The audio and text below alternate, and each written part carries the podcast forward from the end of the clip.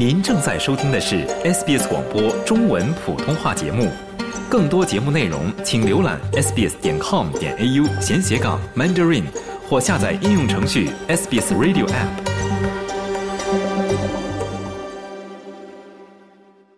一张收据，一份账单，消费在生活中无处不在，有风险，有责任，消费权益不能不了解。欢迎收听消费者权益热线。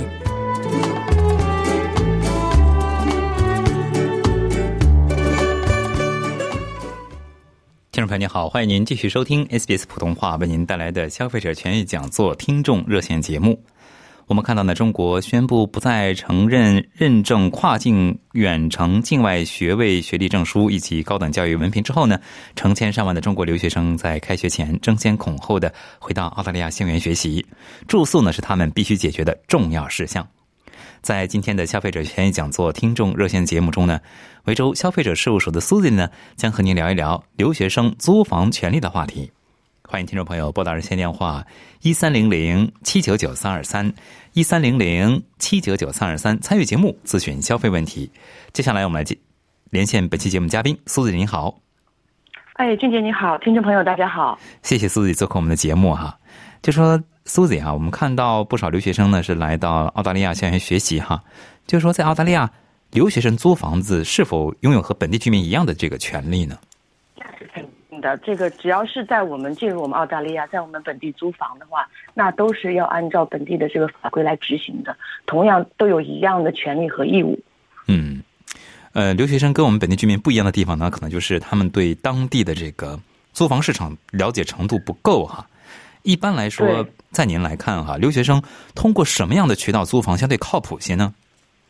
对这个，最近我也是在跟很多留学生啊，这个了解，就是租房过程当中，特别是他们还人还没有到澳大利亚，而是在比如说还在国内或者还在其他地方的时候，想要通过正常的渠道，比如说通过我们的房地产中介呀，通过我们的 realestate.com.au 来租房呢，其实是非常困难的。这是我们本地的居民所想不到的，因为我们如果通过正常的渠道，比如说让房地产中介或者 realestate.com.au 去递交申请的时候呢，都会要求你提供本地的存款证明、本地的工作证明、本地的这个就是咱们叫做背书人或者叫做 referee，就是帮你做证明，证明你是有合法收入的这么一个证明人。那么你在在人生地不熟的时候，这些东西都是没有的，都是没有的。那么房地产中介也有，我也刚刚就是上周有跟一个房地产中介聊过天，他说其实有很多申请从中国递过来的时候，他们在中国的银行这个账户里面，他们有很多的钱，嗯，但是因为这个不是我们澳洲本地的银行账户，那么他这个中介他就说我是非常难采纳这样的文件的。因为因为对理想的世界，他们是希望是说有本地的银行存款、本地的工作啊，所有文件都是本地，他们可以认证这真实性。那么当它是海外文件的时候，他就很难认证这个真实性，那就造成了他们就会最就是除非是说有这个这个申请，就是可能这房子就只有独一份的申请。如果他有很多其他份申请、有本地申请的情况之下，那么这一份海外的申请往往可能就不会采纳了。是啊，尤其是比方说现在这个租房。比较紧俏的这个时期哈，这基本上是不是可以说是基本上竞争力很小哈？是的，对，那就当每次开放开放参观的时候，那很长的队伍排起来的时候，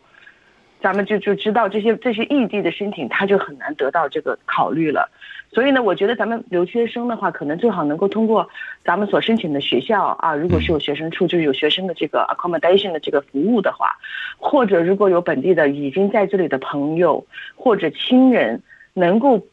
帮他们先短租一个房子，那等他们自己来了以后啊，有了这边的银行账号，有这边的手机号码了以后，熟悉像本地的情况以后，自己再去租一个长租的房子，可能对我来说就觉得这个是比较不容易上当受骗的一种方式。当然，这个实际操作起来，并不是所有的留学生都会在本地有朋友或者有亲人可以帮助到他们的。所以，这个为什么我会觉得说，我也很理解这是一件非常困难的事情。但是，同样呢，就是这个就是在本地市场。和这个异地的要求之间，它有一很大的一个矛盾，有一个很大的矛盾。其实，嗯，有如果是比方说这个留学生在境外，比方说通过短租，像 Airbnb 这样的短租服务来短租房子，再过来再长租的话，这种可取吗？也是可以。我在跟这个房地产中介聊天的时候啊，这个中介也是这么建议的。他说，如果是你就基本上从他行业内的经验来说，就是你在异地的时候，想通过正规渠道去租一个长租房，非常非常的难。那如果你就是有些人说啊，那你一次性付六个月的，或者找一些私人的房东啊，就是一次性六个月的，一次性多少的这个房租一次性付的。那你这个上当受骗的可能性就非常的大，那么这个中介就会建议，就像刘俊杰你说的，就是租一个 Airbnb 或者租一个 holiday accommodation，就是可能租一个月或者两周的时间，先过来落下脚，然后你再在学校附近去找合适的房子，拿到手机，拿到这个开了澳洲本地的手机号码以后，开了银行账号以后，你人在本地能够跟中介面对面见面，比你在网上申请那要有说服力的多。对。非常谢谢您的这个建议跟分享的一些信息啊，非常重要。听众朋友，您正在收听的是消费者权益讲座听众热线节目。本期节目呢，维州消费者事务所的苏 y 呢将和您聊一聊留学生租房权利的话题。欢迎听众朋友拨打热线电话一三零零七九九三二三来参与节目咨询消费问题。那苏姐啊，根据您的了解，就说在澳大利亚的留来澳大利亚留学的留学生吧，他们咨询的比较多的这个租房问题有哪些呢？那么第一呢，就是关于预付房租应该是多少钱。嗯，那么在你很难租到房子的时候，咱们留学生可能就是就会说，哦，那我一次性付三个月的，我一次性付六个月的。那实际上呢，从法律，咱们维多利亚州的租住房租赁法是不允许中介或者房东去要求租客预付一个月以上的房租的。嗯，只要你的房租不到九百块钱一周，他都不可以要求你付预付多于一周一个月的房租。那当然，如果租客就说我额外我自己主动说我要付三个月、六个月，这个可能性是有的。但是我就建议大家不要一次性付太多，除非您知道，知道你跟这个 deal 的为这个就是你现在租房的这个中介，他是一个合法的有执照的中介，他有店面的，那么你租金是在他们的这个 trust account 里面的。那如果是私人房东，我会建议大家千万谨慎小心。那么私人房东第一，他没有一个 trust account 来放这个租金，对，那你这个预付钱太多的话，那就有很大的风险。对，那么第二个最多的这个就是，比如说一个押金的问题。那么押金交了以后，等到搬出去的时候，可能会被房东或者地产中介可能会有各种各样的理由会要克扣押金的问题。比如说，哎，房子没有清洁干净啊，哎，有损坏的地方啊，有地毯有磨损啊，我会要求扣你的押金多少多少钱。那么这种情况，我们会建议留学生，第一呢，你找中房地产中介正规的这个。这个房地产中介或者咱们找私人房东去出租的时候，都要督促房东，就是一定要把你的押金押放到这个押金委员会。在维多利亚州规定，所有的租房押金都是必须要交到押金委员会去代为保管的。那么这个钱它就不在房东或者中介的手里，它是在一个政府机构手里放着，那就是很安全的，是双方签字去放着的。走的时候也是双方签字才能拿。那么第二的话呢，咱们这个押金，咱们这个留学生很多，咱们留学生我们自己也从年轻人过来，就是说咱们这个卫生啊什么的，我觉得打扫挺干净的，但是可能从这个本地他们交房的这个要求来说，可能这个卫生就不够那么干净。那么我会建议大家说，不要等到钥匙交还了以后，他说哦，中介说不干净，要找清洁公司来清洁。这个时候你说我再回去重新打扫，他们不一定给你这个机会。那么我会建议大家说，在走之前自己先去货比三家找一个清洁公司来给你做退房清洁。那么你有收据的情况下，专业的清专清洁公司来清洁过的话，房地产中介或者房东他就没有理由用清洁的这个理由来扣你的，扣你的这个押金了。啊，你这个建议非常重要。其实是虽然只是一个怎么说呢，嗯，细节操作方面的一个。不同的一个操作，但是实际上会省去很多麻烦哈。嗯。那么还有我们在出租房进去的时候呢，怎么能证明这房子地毯本来就是干净的，或者这个墙本来就没有损耗呢？那么有一个表格叫做房屋状况表，这个房屋状况表咱们英文叫 condition report。嗯。这个 condition report，咱们不管是租什么样的房子，在你入住的时候，房东或者房地产中介都要提供给租客。那么这个租客在拿到这个表格的时候，它是有两列的，一列是房东或者中介的这个这个 comment，他们写的这个房屋状况，比如他列的非常清楚，哎，主卧室墙面、地毯什么，他都每个房间他会厨房，比如说这台面什么，他都列得很清楚。那么中介他会先把自己的这个的观观察的这个事项 notes 都写下来。那么咱们的租客在拿到以后呢，他有三天的时间去完成他们自己对这个房屋进行检查以后所有写下的备注。比如说他本来写这个房间一点问题也没有，但你发现哎这个墙上有一个有一个小洞，哎这个地毯上有一块污渍，咱们不但要把这个写下来，还要把照片拍下来。作为一个 attachment，作为一个附件。那么这样的话呢，将来要搬走的时候，就某一个维修事项扯皮的时候，咱们就以房屋状况表为准。进来的时候没有的，那么就是租客负责；进来的时候就已经有的，租客就不用负责，这就非常的清楚。所以咱们不要说，因为这个表那么长，不愿意去填，随便签个字就可以了。将来要走的时候，很有可能因为你没有去仔细填这项表格，就有可能要花冤枉钱。嗯，非常谢谢苏姐的介绍。听众朋友，您正在收听的是 SBS 广播。中文普通话节目为您带来的消费者权益讲座听众热线节目，欢迎您继续拨打热线电话一三零零七九九三二三一三零零七九九三二三参与节目咨询消费问题。接下来我们来接听听众电话，这位是 Jason，Jason 您好。喂喂，你好，主持人好，嘉宾好，你好，您请讲。哎，你好。呃，有个问题请教一下，就是那个，呃，我有个亲戚他租房子，租房子以后那个卫生间里出问题了，渗水了。然后就告诉房东，但就说房东都好两三个月都还没有都没有及时弄好。当然我们也理解这个人工短缺，但就是说他这种情况下，他怎么样维护自己权利啊？能不能要求对方减免减免租金嘛？减免租金暂时不可以，但是你这个问题提得很好，Jason，就是我本来也是要想说一说这个维修的问题。那么在租房期间的话，如果房屋有有分两类的不同的维修，一种叫做紧急的维修，一种叫做非紧急的维修。那么紧急的维修，比如说你只有这一个马桶，这个马桶堵塞了。只有这一个这个淋浴这个淋浴房的这个淋浴头坏了，或者是说你这个有任何对房屋不安全的，比如说煤气泄漏啊这些的话，紧急性的维修，那么只要通知了中介或者房东，他们必须在通常我们说二十四小时、四十八小时就必须要修的，不修的话，咱们租客可以自己去维安安排维修，然后让他们把这个钱这个还给还给这个租客。那么像您刚才说的这个浴室漏水的情况，它是一种非紧急的维修。那么如果是说在租客书面通知到了。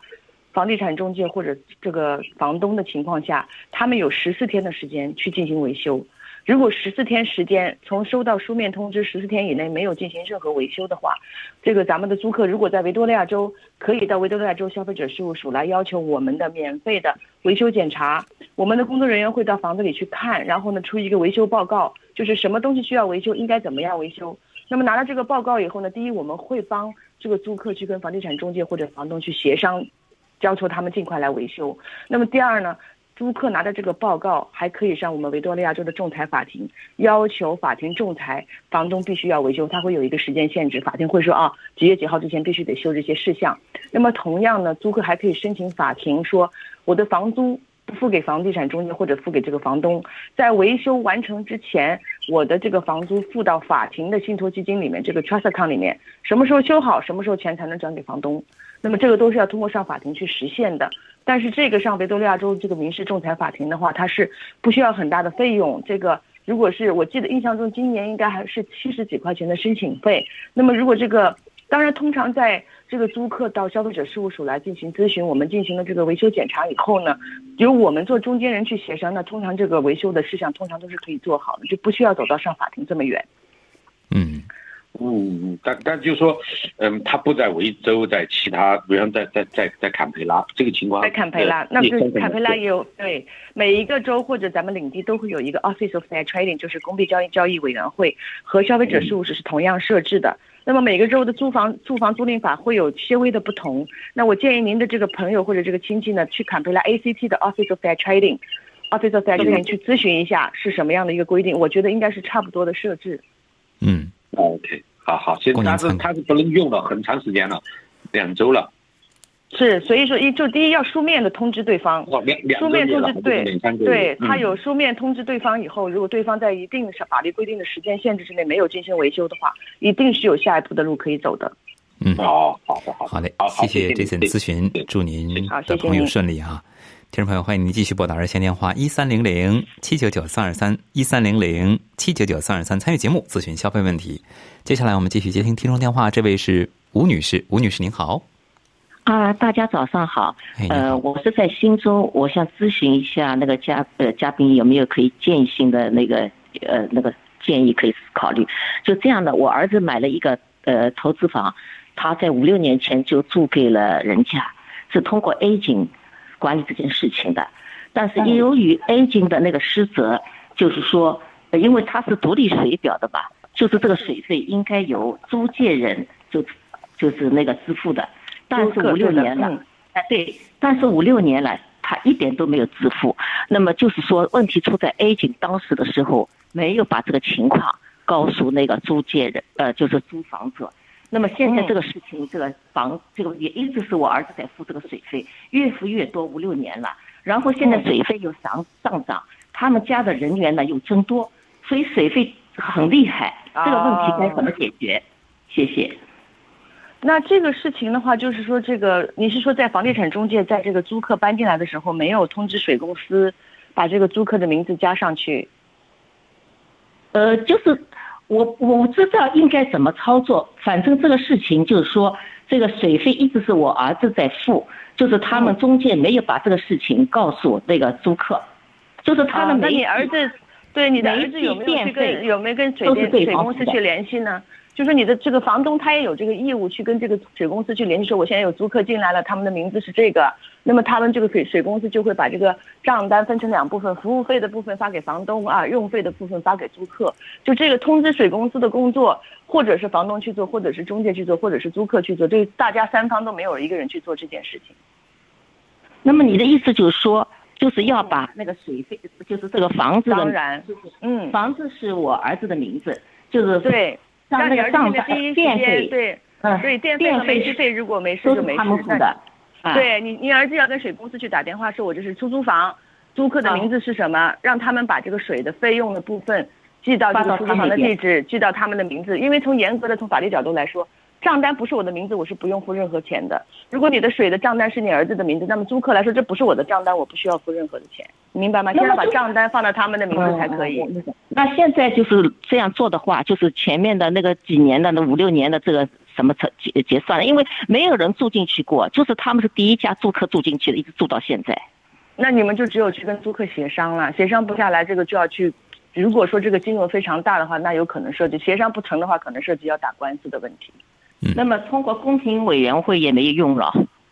通过公平委员会，你可以问一问这个新州的公平委员会，他们电话号码是幺三三二二零，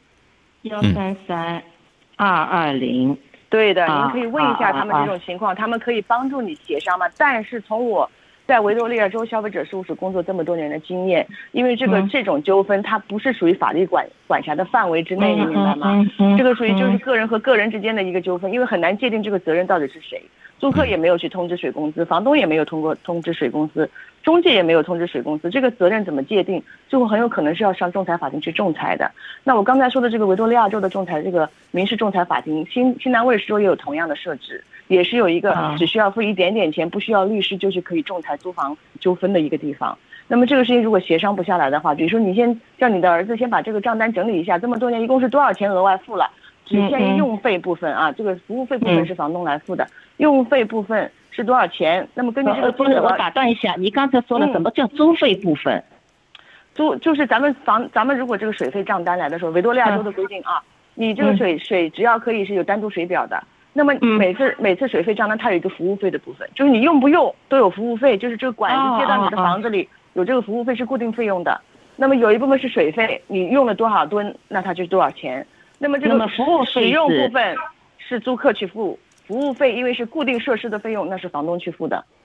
啊，明白明白，就是用费是那个是租借租租借的那个。那么我问一下，然后他那个是因为中中我们跟那个中介联系过，因为是通过中介来呃租借的，然后这个事情的联系都是中介跟他们联系的，但是中介就就是现在房东呃不是房东，房客就是强调。是之前租房子的时候，那个中介没有跟他们讲明白，所以他们就拒绝支付这个事情。那这个不需要讲，只要这个房子它有单独的水表啊，只要有单独的水表，那跟不跟他讲，这个费用都是他该要付的。这个只要说房你原始的租这个租租约里面，这个合同里面没有写水费是包的。如果写的水费是包，那他可以不付。只要没有写起水费这个事情，那他没有理由说你这水费必须得包啊。这不是一个租房的项目啊。啊，对，这个我明白。但是他就强调这一点，他拒付。那么问题是中介你有责任，中介你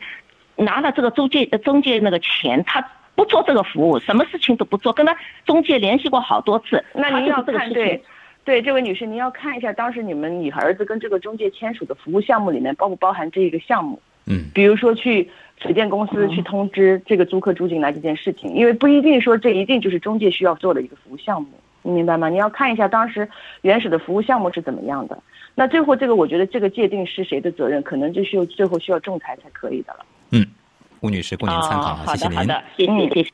听众朋友，欢迎您继续拨打热线电话一三零零七九九三二三一三零零七九九三二三参与节目咨询消费问题。接下来我们继续接听听众电话，这位是严女士，严女士您好。啊，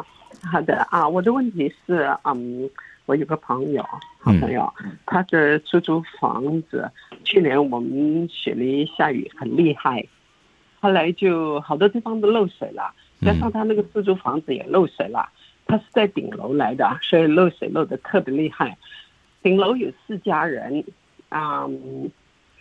在那个标肯里那里呢，就漏水进到房间呃房子里面。后来啊、嗯，他说四家里面就拿两家去做啊、给那个修理公司去修理，做那个 trial，看看他做的好不好。如果好的话呢，就啊、另外两家呢啊、看看怎么样子再继续做。那我们变成是等待的那个什么，我的朋友就是他变成是等待的那个啊、其中一个 unit，啊，他们到现在呢还没有把结果告诉他。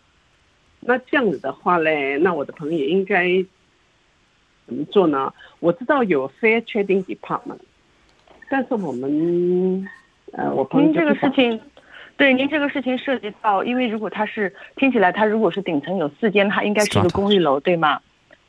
啊，对，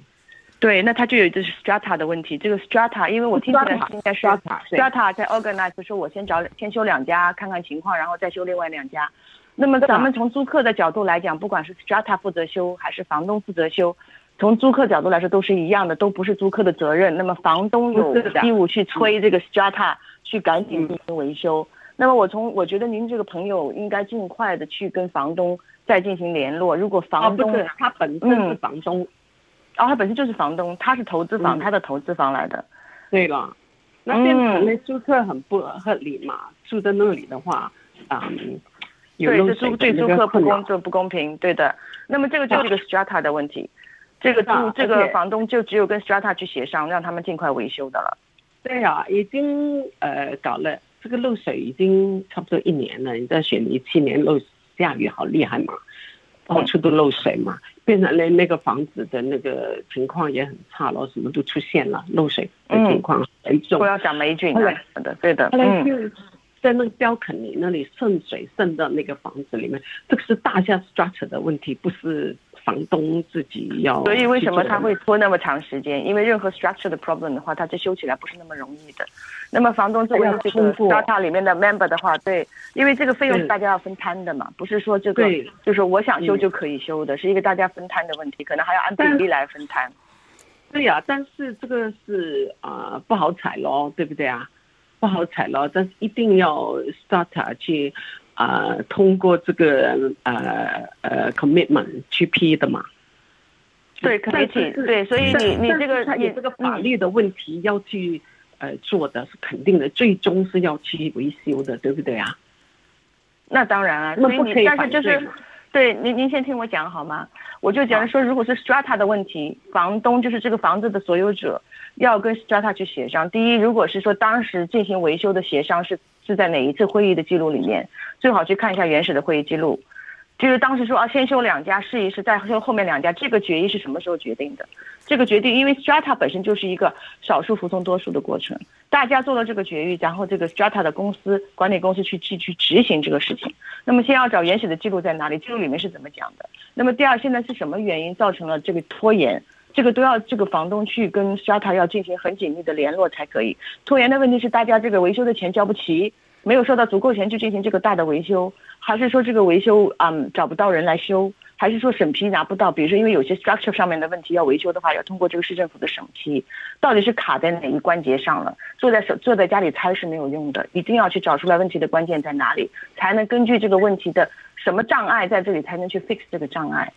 这个问题嘞，我我知道你说的问题哈、嗯呃，我的朋友是不停的，每一个月每一差不多一两个礼拜就写 email 给这个 strata，还是动不了，就是变成原因是什么呢？原因是什么呢？他没有讲什么，他就是讲在等，在等。他讲他们的 commitment 呢不批，那就很糟糕。是不是？什么什么 committee 不批呢？是那个委员会是吗？committee 不批，哪个 committee 不批呢？你是说这个 strata 本身的业主委员会不批吗？对了，他们不同意。那业主委员会不批，所以我就建议说，你你这个房，你这个朋友不是光写 email 不批，是第一，他 strata 有没有发所有的通知，有没有发开会的通知给大家，要求大家来开会，有没有举行会议？那么如果没有举行会议，如果是通过投票这个表决的情况下，那投票什么时候寄出去的？什么时候截止回来？收到了多少份？Yes or no 的这个投票的统计结果，不能光是他们一句话，我们在等 committee 不批，到底是进行到什么程度了？有没有去 hold 这个 meeting？你都要问清楚的。